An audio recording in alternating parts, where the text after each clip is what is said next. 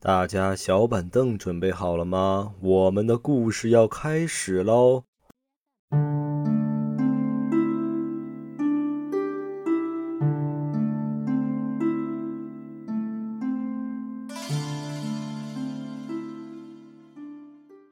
老姚，我今天给你讲这个事儿啊，你是绝对没听过。那如果我说我听过了，或者大家都说听过了，那怎么办？那你叫我们爸爸。你你这有点强人所难了啊！我可没说的啊，我得有尊严的活着呀。行吧，那咱们啊，先听我讲故事吧。这个事儿啊，是发生在日本。哎，有一个日本的萌宠博主，他平时呢是发布一些跟他家猫有关的视频。他这只猫呢叫西卡，哎，这只猫非常的 beautiful 啊，非常的好看。因此呢，他也就收获了很多的粉丝。可是有一天，他把他那个视频啊，几乎全都给清空了。为什么呀？他就只留了几个视频，甚至啊，他改了自己那种个人简介。这个简介内容大概就是说，家里边最近发生了非常多的诡异的事情，就打算把这个账号啊，就变成来记录这些诡异事情的事儿啊，摇身一变变成了一个灵异的博主了。哦哦，对，不再是这个萌宠博主了。是。那这个视频里边到底记录了些什么呢？我给大家讲一下啊。在这个视频第一个视频里边可以看到。这个博主啊，正在跟他的猫，也就是西卡正在互动呢。西卡就趴在他的电脑桌上跟他撒娇，这个场面看起来就可以说是非常的温馨了。嗯，可是接下来就发生了一个非常奇怪的一幕。怎么了呢？这个西卡背后啊，是他那个房门，就在这个房门没有任何外力的作用下，以肉眼可见的那种速度，缓缓的关上了。可是他这个房间里边只有他。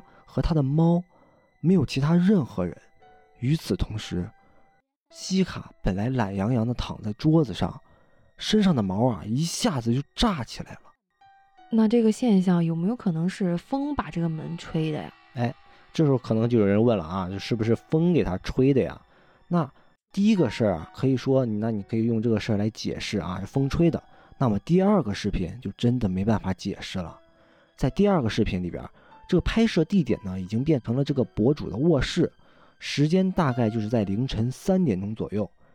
在这个视频里边就可以看到，这个博主正在休息，周围是一片寂静。可就在这个博主呼呼大睡的时候，他床铺正对着那个柜子发生了异样。咋了？可以从视频里面看到，这个柜子先是轻微的晃动了一下，然后就像是被谁从里面。缓缓地拉开了，从里边儿对，然后他那只猫，也就是西卡，好像是察觉到了什么，进了他的房间之后啊，先是打量了一下四周，然后就看向了那个衣柜。可是那个衣柜里边只有几个被褥而已。其实像这种啊，我们经常听鬼故事人来看，也不觉得多么可怕，对吧？其实已经挺可怕的了。但是没想到啊，接下来这个事情的发展。就变得越加的诡异了。这个博主在发布了几个视频之后啊，就没有任何的消息了。他的粉丝和网友们就觉得，哎，他是不是出意外了呀？甚至有人觉得他他是不是已经嘎了呀？他不是说要一直上传这个视频吗？对，但是没有什么消息了。这个时候就有人站出来了啊，有一个叫慕黑的自媒体人，他对博主家发生这些事儿啊非常的好奇。他几经周折之后，终于联系上了这个博主。这个时候才知道，这个博主啊名叫世元，他所居住的这个房子呢，坐落于东京，是他以一个极低的价格购买的。现在世元已经搬离了那里。那木黑为了了解更多的内幕，就跟世元啊进行了视频采访。接下来我就给大家讲一下他们这个聊天内容。这木黑就问世元啊：“你为什么要从这儿搬走啊？”这世元就说。其实家里边最开始有点什么小动静，他并不是很害怕。嗯嗯。直到他看到了那个人。什什么？看到人？对，世元说他在这个房间里边还有其他人存在，他甚至见到了那个人。然后世元就通过就是 AI 制图、AI 画图那种方式，把他看到了那个人啊画了下来。嗯。我给大家描述一下这个人到底怪在哪儿。这个人啊，首先他是一个寸头，单眼皮儿。然后嘴角呢略微向下，最奇怪的是他那个眼窝深深的凹进去了，就看着就不像一个阳间的人儿，而且他是有点胖、有点壮的那个样子，嗯嗯，就看起来也不是很友善。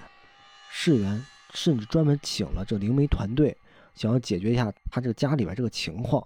可是万万没想到，灵媒团队的回应让他更不知所措了。这灵媒团队就说啊，因为房子里边这个人啊怨念太深了，以他们的功力没有办法让这个灵体投胎转世。但是如果他一直缠着世元的话，就可以想办法让他们分开，但也只能做到把这个灵体留在那个房子里边这种程度了。就在两个人啊探讨这个事情的时候，接下来发生的事儿就让人感到毛骨悚然了。高能预警了，本来就只有两个人的这种视频聊天会议里边，突然加入了一个账号，这个账号啊名叫铃木。这个账号是突然出现的，黑漆漆的，也没有什么人头像，也没有出现他的画面。这个世元在看到之后啊，表现的也非常诡异了。他首先先把脸贴近了，贴近这个电脑屏幕，好像仔细确认之后啊，一句话都没说，直接就下线了。下线儿了，对，只留下了慕黑和那个名为铃木的账号。铃木看到他直接下线儿，也懵了。就在慕黑以为是不是电脑卡 bug 了的时候，那个账号发声了。发生了就说话了呗。他并没有直接说话，而是在这个聊天窗口打出了以下的内容。嗯嗯，他说：“我是铃木，我现在可以说话了吗？”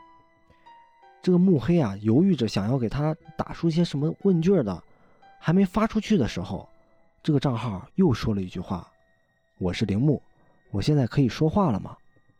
这慕黑啊，当时就吓坏了，就就懵了。这个人为什么一直在发这个重复的消息，特别瘆人。他想要不我先联系一下世元先生，看他还在不在这个聊天会议里边。他就打出来：“世元先生在吗？”结果没想到，这个世元先生啊，真的就下线了，而取而代之的是这个铃木的人给他回话了。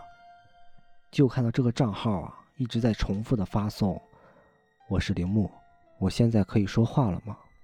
可诡异的事情，还远远没有结束，接下来啊，才是重头戏。世元已经搬到了新的公寓里边去了。这墨黑为了他的安全着想呢，在他的房间里边给他安了个摄像头，也是方便记录。其实，在世元搬过去之后，慕黑啊也跟他进行了几次视频采访。没想到，就在其中的一次采访中，就发生了匪夷所思的事儿。这世元跟慕黑说啊，他的猫，也就是西卡，离奇的失踪了。失踪了。对，这世元就怀疑是那个人做的。他把西卡给杀死了。那个人是指谁？是他画的那个人。对。就在这两个人啊，在聊这个猫到底怎么失踪了呢？是被谁抓走了，还是他自己跑了呢？突然，世元那边的画面啊，突然就黑了，不知道怎么回事，他房间里的灯啊都灭了。紧接着，世元呢就看看，哎，到底怎么回事啊？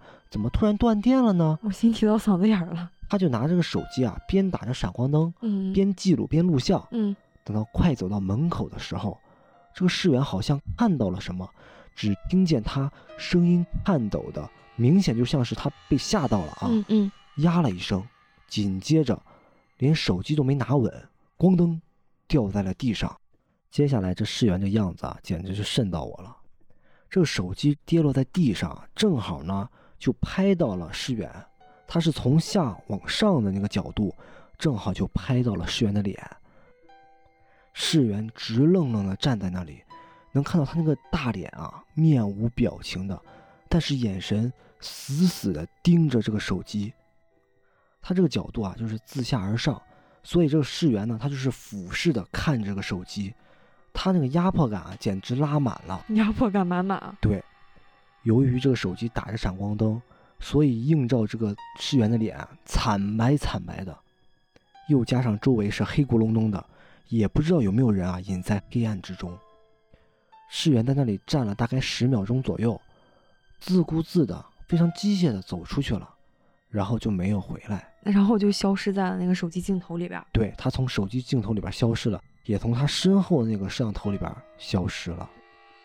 大概到了十二点左右啊，在这个世元之前居住的那个房子里边，也就是最开始出现问题那个房子里，他找的那个灵媒团队啊，正在做法呢。哦，灵媒团队还在那里边帮那个世元呢。对，忽然啊，就听到从楼下大门那里传来了嘣嘣嘣的敲门声。咱们一般听到的那个敲门声都是这种咚咚咚的，嗯，很清脆。对，但是他们听到那个敲门声啊，梆梆的敲门声，一是声音啊非常的大，再就是就好像有个人在门口机械般的抬起了手，重重的又缓慢的拍在了那个墙上，而且非常的有节奏，就砰砰。这通灵团队的人听到了以后啊，就想去开门，然后就被其中一个人啊给阻止了，因为他就说这可能就是那个灵体回来了，而且他们怀疑世元啊肯定是出事儿了。后来呢，他们通过这个门口的摄像头就揭露了真相，原来那个敲门的人啊就是世元。是世元？对，在这个监控里边啊，这个世元变得非常的诡异了。他是光着脚的，他先是用手啊去拉那个门儿，但是试图打开嘛，但是没有打开。随即他就重复了我刚才说的那个动作，缓缓的举起了右手，然后有节奏的、非常缓慢又沉重的拍在了门上，然后就发出了刚才那个砰砰声。这可是大半夜呀！按理来说，世元可不知道这个房子里边有人，他要去空无一人的就是那个东京那个房子里边干嘛呀？这灵媒团队的人啊，也是非常的紧张，在这个视频里边，他们就小声的讨论，这个世园可能真的就出意外了，但也没有人敢去开这个门了。据慕黑所述，这个世园从那天开始就一直联系不上了。就在大家都以为这个世园不会是真的失踪了吧？就因为你一直联系不上他嘛，这个失联了。对，然后呢，没想到就在大概过了两个月之后，有一天晚上，这慕黑啊突然听到叮咚一声，哎，就他平时跟世元沟通那个软件上收到了两条消息。这慕黑啊一下子就从床上坐起来了，就赶紧去看看这到底是谁谁发了什么消息。没想到啊，就是世元。然后他仔细一看，哎，这个世元竟然给他发了两个视频。慕黑啊，内心做了几番挣扎之后啊，还是颤颤悠悠的把这个视频点开了。这个视频内容啊，就是我们刚才提到的，就是世元在那个房间里边黑咕咚咚的啊，一动不动的那个视频。哦，原来刚刚你描述的那个场景是世元他自己发来的。没错。这个时候，这个慕黑啊，就赶紧想问问这个世元到底怎么回事啊？怎么失踪这么长时间啊？然后那个世元就跟他说：“我家里边很正常，什么也没发生。”这个慕黑就觉得很反常了，因为因为平时都是这个世元向他寻求帮助嘛，那他就赶紧想打电话问问到底到底怎么回事吧。可是没想到，他打这电话一打过去，这个世元就给他拒接了。嗯，他一直打了好几通，就一直打不通。为什么不接电话呀？这世元啊，不仅没接电话，而且他接下来发的话也是一反常态，他就说。我准备把房子卖掉了，也不建议到底是谁来买这个房子。啊，也就是他不管这个事儿了，而且他感觉他自己安全了。对。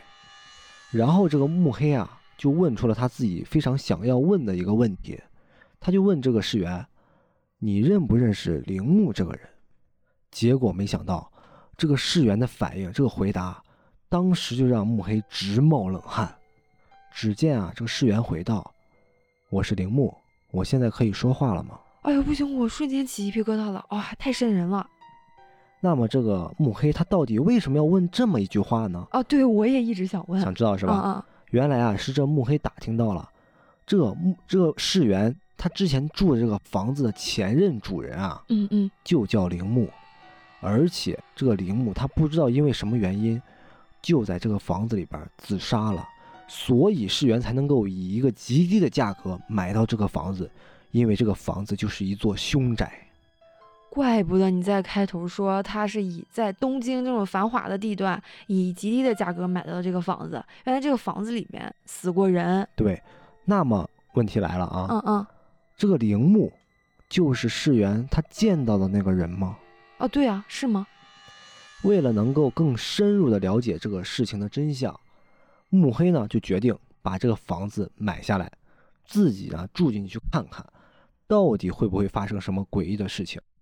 后来这个慕黑啊，真的就住进去了。他还真住进去了。他胆儿是真的大，可是也真的是万万没想到，他所做的这个决定啊，绝对是一个错误的决定。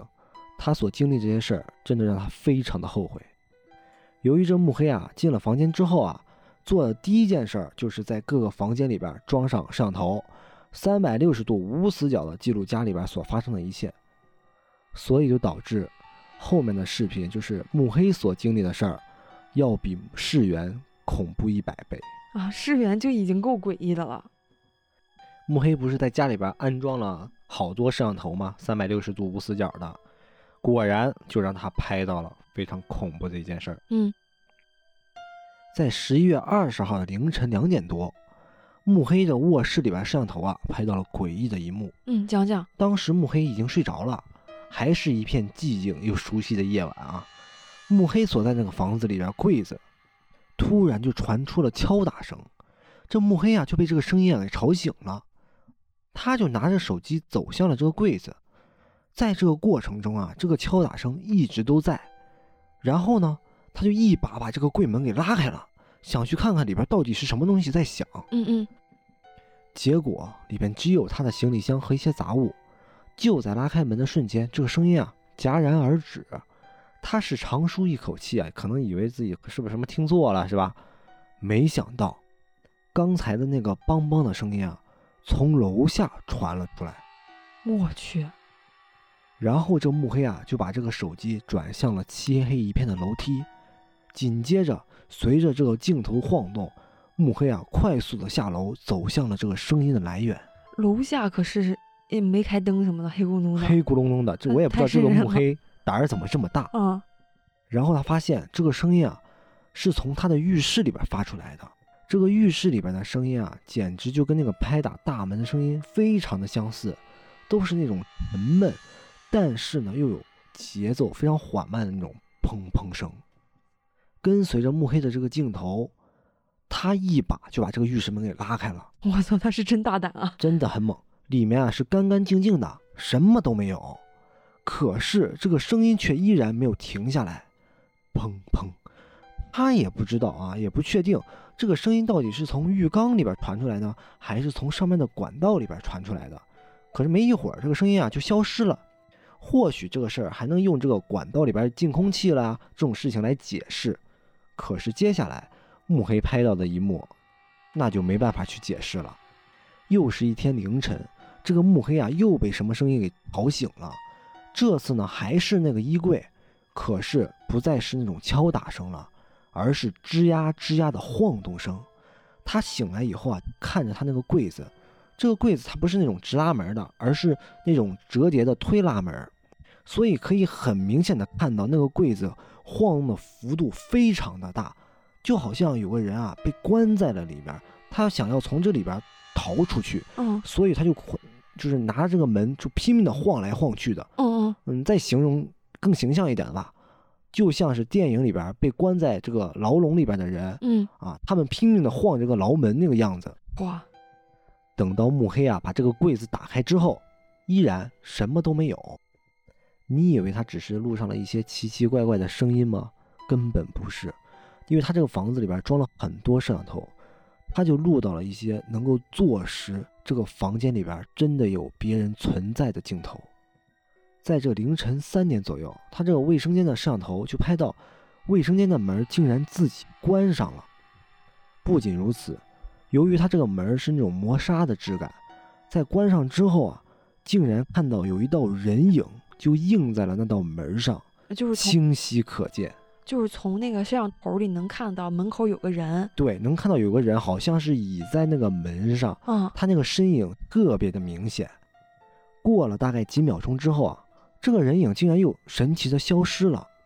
那凌晨三点多钟出现在这个房间这个这个卫生间的门口，这个人到底是谁啊？肯定不是这个慕黑，因为他当时肯定是在睡觉。这慕黑说啊，他其实这些事儿都没有让他感到真正的害怕，因为只不过就是一些敲打声啊，是吧？直到他后来翻看自己的摄像记录的时候，才真的感到后脊发凉。这慕黑他是有一个房间作为这个吸烟室的，平时就是在那儿放松啊，抽烟什么的。当然了，这个房间里边也是安排上了摄像头。然后他就在查看这个房间摄像头的时候，发现了一个非常恐怖的事儿了。也就是说，当时他是没有注意到。，对他当时在这个房间里边是没有注意到任何异常，嗯，直到后来他查查看这个摄像头的时候，拍到东西了，拍到东西了。那我给大家讲讲到底怎么回事啊？他在离开这个房间的时候啊，就把这个灯给关上了。没想到，就关上灯的时候，正好这个房间里的摄像头啊就开启了夜视功能，哦，就照到了，看到了一个黑影儿，就出现在他这个房这个门后面，嗯就也就是在他这个靠近窗户那个位置。嗯那个身影啊非常的高大，只露出了一个头和上半肩这个部位。嗯随着慕黑出去之后啊，就把走廊的灯给打开了。这个走廊灯一开之后，就映照在这个吸烟室里边儿。哎，等这个光一照，那个黑影啊就随即就消失了。那慕黑吸完烟之后啊，经过走廊就回到了他的卧室里边儿，就准备入睡了。进卧室之后，他这个卧室不也有这个摄像头吗？他也准备睡觉了，就把这个灯给关上了。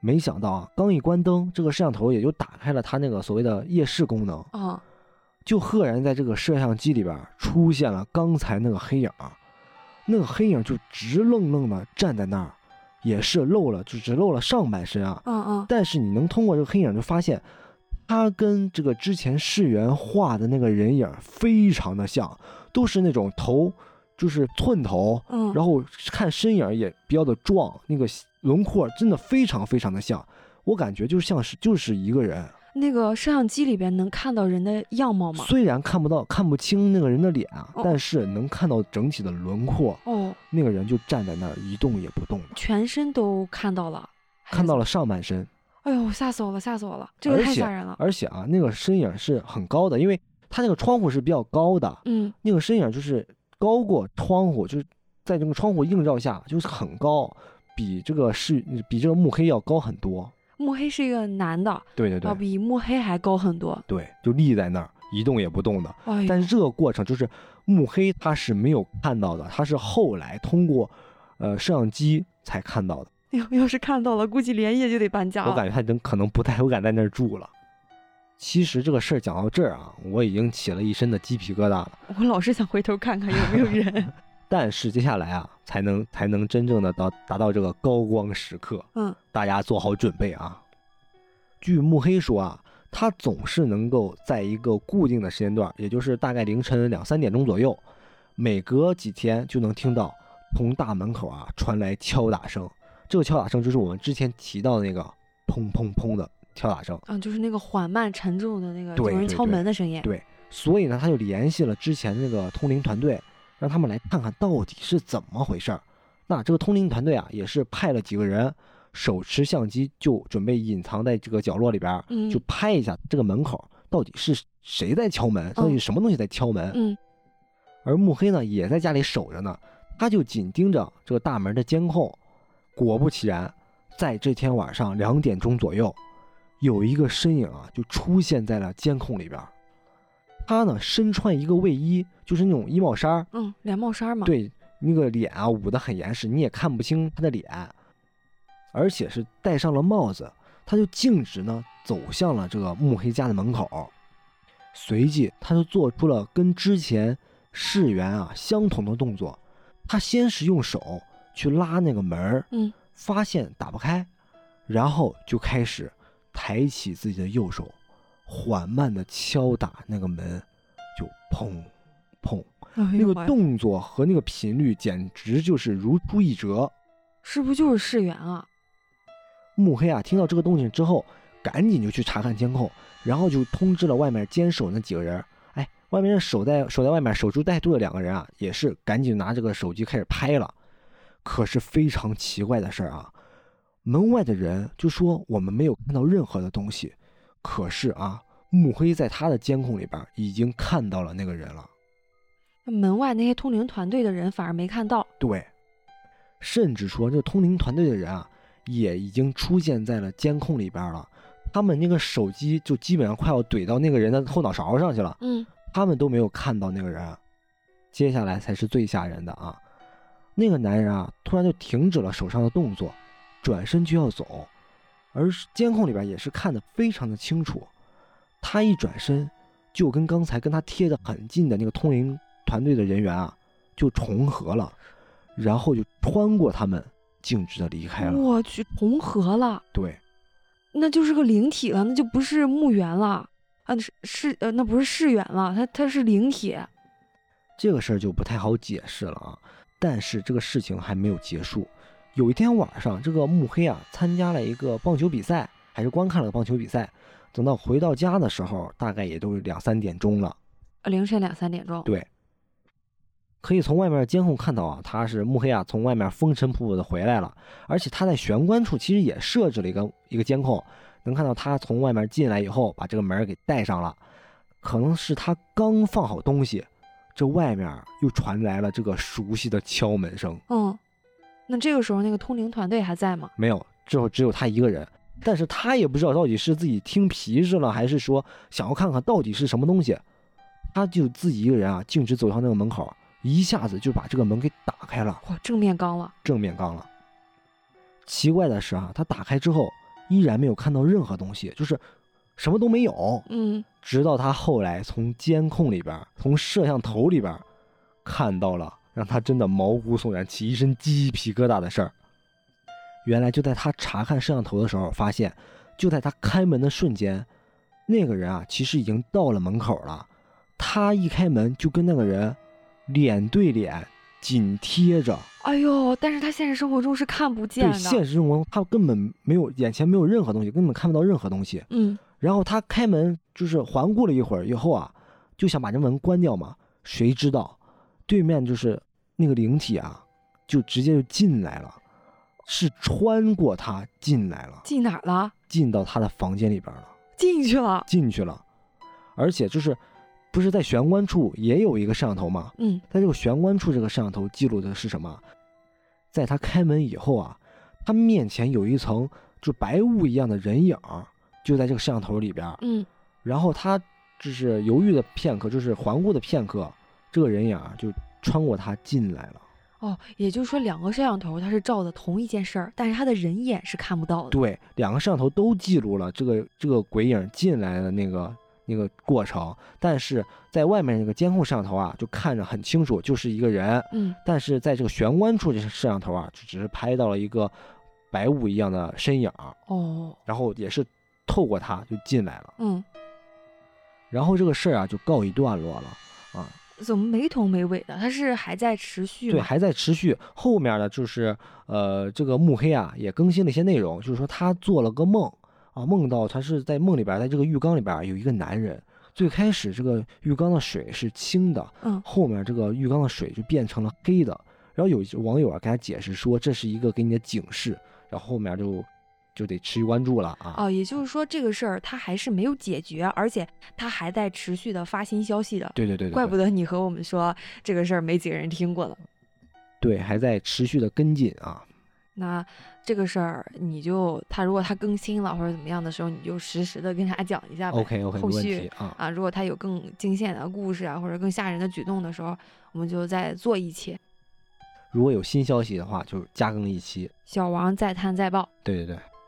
那我们聊完这一期之后，我们聊聊这个故事的可能性吧。行啊，如果这个事儿是真的的话，啊，那哎，其实我们听鬼故事嘛，就哪怕是假的，当一当一故事听，当一乐呵就完事儿了。对，哎呦，为啥我怀疑它是假的或者怎么样的？因为它这个证据实在是太足了，每一个恐怖事件发生的时候都拍下了视频。嗯，但是俗话说，这个中国人不怕外国鬼，对，日本鬼怕啥呀？对，然后咱就聊一聊。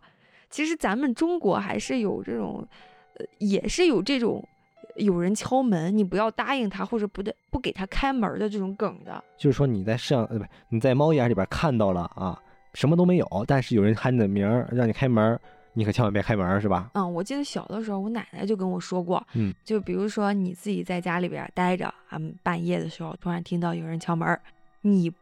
或哪怕是这个人啊，已经开始叫你的名了，就比如说小王开门啊，你千万不要回答，你也别理他，别问说你是谁呀，你你是跟我说你怎么知道你名字，啊你就不要回答。嗯，如果你一旦回答了，就相当于是你啊同意他进来了。哦，还有这个讲究呢？对你一旦就是答应了，比如说小王，你说哎，那就坏了，他要进来了，那就没有好事发生了，是吧？那其实也不光是这个进进门的事儿，嗯门外敲门的事儿。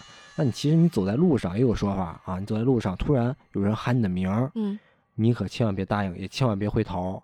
为什么我只知道就有人喊你的名儿，你不能答应？这个不回头是怎么一说？你要一回头一看什么都没有，但是呢，那个时候他已经搭上你了，引懂吧？就是说搭上你了啊。他附在你身后，对，你编的吧？你信不信由你吧，是吧？我老想回头看看我身后有没有人。一会儿你就搭上了，被搭上了。那说到这儿啊，也解释一下我们这个群的事儿吧。嗯，对我们这个群呢，本来我们是建了两个群啊，一群也大概对，大概快满了，大家在里边也很活跃啊，我们在里边聊的也非常的开心，一群二群的。但是没想到一群啊，就是可能聊的内容啊比较敏感啊，嗯就被封了。那我们也申诉了，但是申诉也没成功。对，索性我们想着就我们就专注于我们的这个故事质量，提高我们的作品质量。嗯，对，然后我们就把这个群啊都给解散了。嗯也是请大家放心，这故事还是照常更，质量呢只会比以前更好，不会比以前更差。对，如果但是如果我们有什么活动啊，我们也会在呃这个微信公众号啊、荔枝或者 B 站，我们会这个发通知的啊啊，不会让大家错过的啊。对，那今天就到这儿吧。行，今天就到这儿吧，拜拜。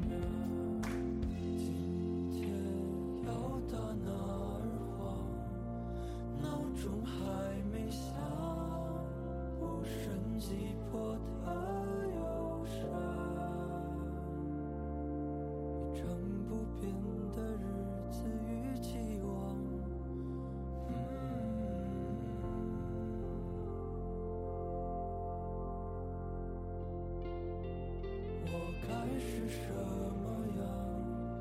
一生这么长，辗转后不见天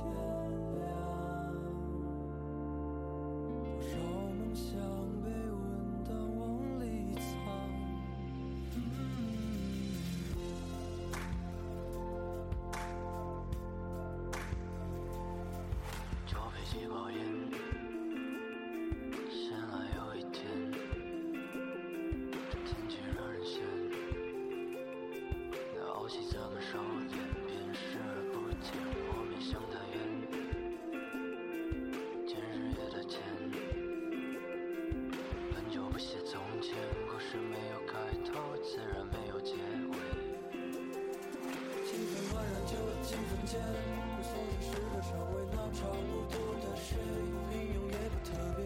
我也选了几圈，然后回到原点，原则都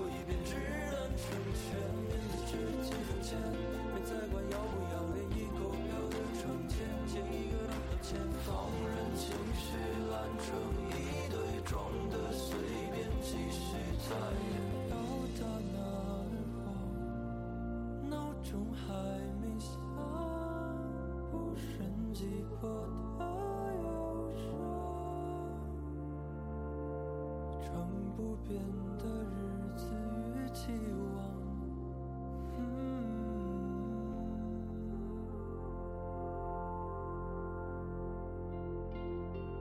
我该是什么样？